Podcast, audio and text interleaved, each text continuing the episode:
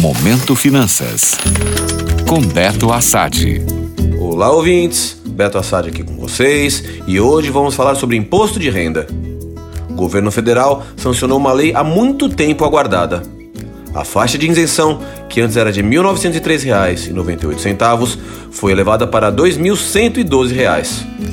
Essa mudança já estava em vigor desde maio, através de uma medida provisória, mas agora se tornou lei e já vale para a temporada do IR 2024. Uma das mudanças mais significativas é a introdução de um novo desconto simplificado mensal de 528 reais na fonte, que visa operacionalizar essa nova faixa de isenção de R$ 2.640. Mas qual o impacto prático dessa atualização? De acordo com projeções da Receita Federal, cerca de 13,7 milhões de contribuintes pessoas físicas deixarão de pagar imposto de renda devido a essa correção da tabela.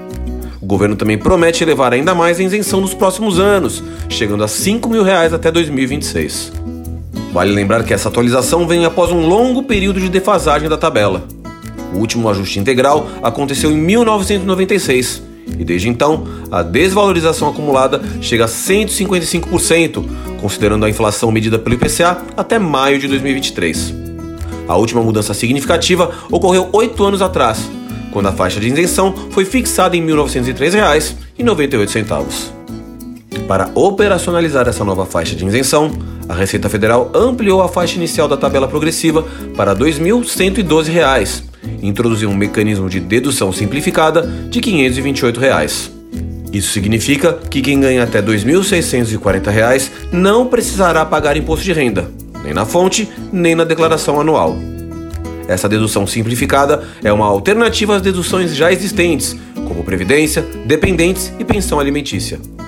O contribuinte pode optar por utilizar o desconto simplificado mensal, que corresponde a 25% da faixa inicial da tabela progressiva, ou seja, 528 reais. Essa opção é especialmente útil para aquelas pessoas que não têm muitas despesas dedutíveis. É importante ressaltar que essa medida será opcional.